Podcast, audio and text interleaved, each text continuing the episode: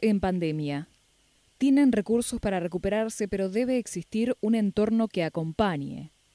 Para la psicóloga Rocío Galindo, la clave es la disponibilidad afectiva de los padres. Destacó la actividad de los juegos, donde los menores adquieren un rol activo y de elaboración. Ellos se comunican a través de los juegos. Tienen una gran capacidad ahí. Es algo que se debe incentivar, dijo la psicóloga Rocío Galindo, en alusión al tránsito de los menores y preadolescentes en la pandemia como consecuencia del COVID-19. Tienen recursos para recuperarse, pero debe existir un entorno que los acompañe y los sostenga. Y aquí también es determinante la disponibilidad afectiva de los adultos, es decir, tenemos que acompañarlos, agregó. Estamos hablando de una etapa de renuncias a la escuela, a los viajes familiares y hasta cumpleaños, pero lo bueno es que ellos tienen con qué recuperarse, señaló. Galindo sostuvo que los psicólogos trabajan mucho con la capacidad de los niños para los juegos. No es algo intrascendente, sino la vía de elaboración de los conflictos. Recientemente UNICEF publicó una investigación realizada con niños y adolescentes donde se alude a esa capacidad de jugar como un escudo ante lo que está pasando, comentó. Esto es muy importante porque hay veces que se corre el riesgo de la patologización, es decir, se pone el nombre de patologías a respuestas que son absolutamente esperables, y más en un contexto como el que venimos hablando, de pérdidas, de renuncias, de duelos, de la sociedad en general, añadió, aunque no dejó de citar el poder de adaptación de los menores. Van a tener respuesta ante todo.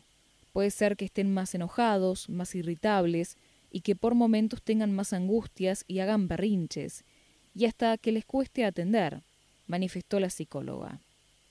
Hoy están entre lo presencial y lo virtual, pero quizá no puedan prestar la misma atención que antes.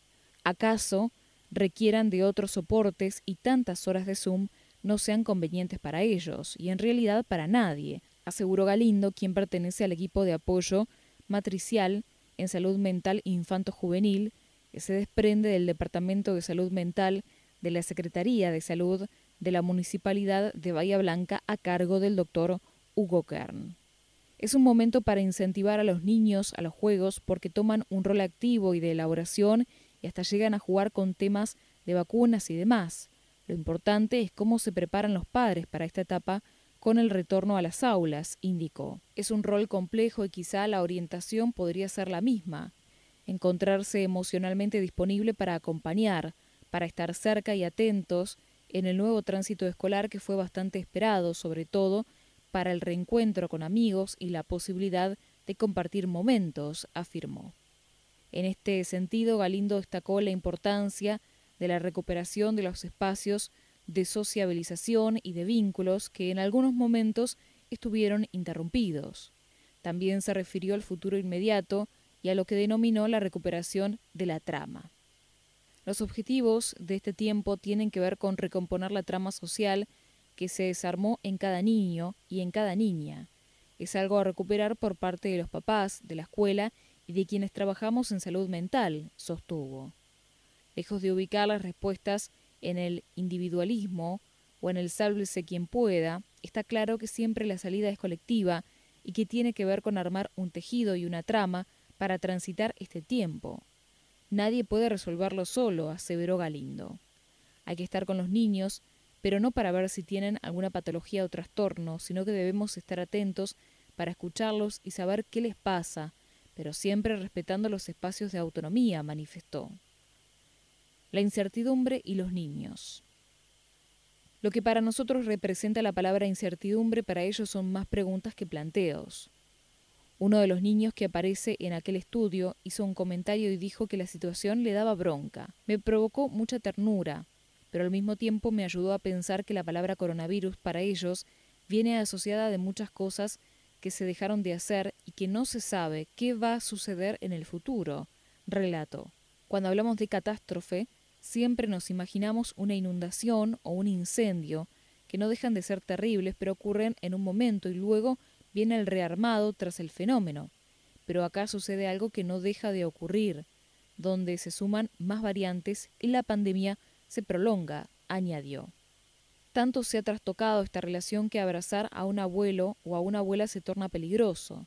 Esto, para un niñito, queda expuesto como un riesgo y tiene un fuerte efecto más allá de la comprensión de ellos sobre los protocolos y demás. Pero no se puede soslayar el tiempo prolongado sin poder abrazar a seres queridos, dijo Galindo. El futuro y los niños. Si lo pensamos, los más chiquititos vivieron casi la mitad de sus vidas en pandemia, con todo lo que eso implica, destacó. En ellos la subjetividad se construye a partir de la mirada del otro, como si fuera un espejo donde algo, a partir de lo que otros van devolviendo, lo van poniendo en palabras, contó Galindo. Esta interrupción de vínculos tiene un efecto. Hay distintos niveles para pensarlo, pero lo cierto es que los padres, que también se ven afectados, hacen lo que pueden en este contexto de incertidumbre y de angustia que implica transitar una pandemia mundial, sostuvo. Se trata de una situación compleja que no necesariamente debe ser traumática, ya que no lo sabemos aún. Habrá que esperar para analizar cada caso en particular, comentó. Lo primero que tenemos que hacer es escucharlos. Quienes trabajamos en salud mental sabemos que es importante en este tiempo acompañar y sostener a las mamás y a los papás para que puedan escuchar las preocupaciones y malestares de sus hijos, porque en realidad lo primero que hay que hacer es escucharlos, dijo Galindo. Lo ideal es que puedan expresar su pensamiento y hacer el ejercicio de poner en palabra lo que les pasa, y cuando esta emoción y pensamiento aparece, que sea respetada y tenida en cuenta en este marco de lo posible y de la asimetría madre, padre e hijo, advirtió. Resaltó el especialista el espacio para la puesta en palabras. Y no porque deban existir grandes respuestas. A veces los padres me dicen que no saben qué decir ante alguna pregunta, pero no es necesario tener todas las respuestas para abrir juego a la palabra. A veces la respuesta puede ser Entiendo que eso te enoja. Entiendo que estés preocupado o triste porque a la abuela o al abuelo le pueda pasar algo. Esto ayuda, explicó. También aludió Galindo a la promoción de otro tipo de alternativas. Debemos ir hacia los espacios lúdicos o artísticos que tienen que ver con la elaboración simbólica que pueda poner en palabras lo que transitamos. Ejemplos, un espacio de dibujo, de lectura de cuentos o de armado de historias, la escritura, la música, sea trap o el rap, y todo lo que implique un lugar de encuentro con otros, aseguró.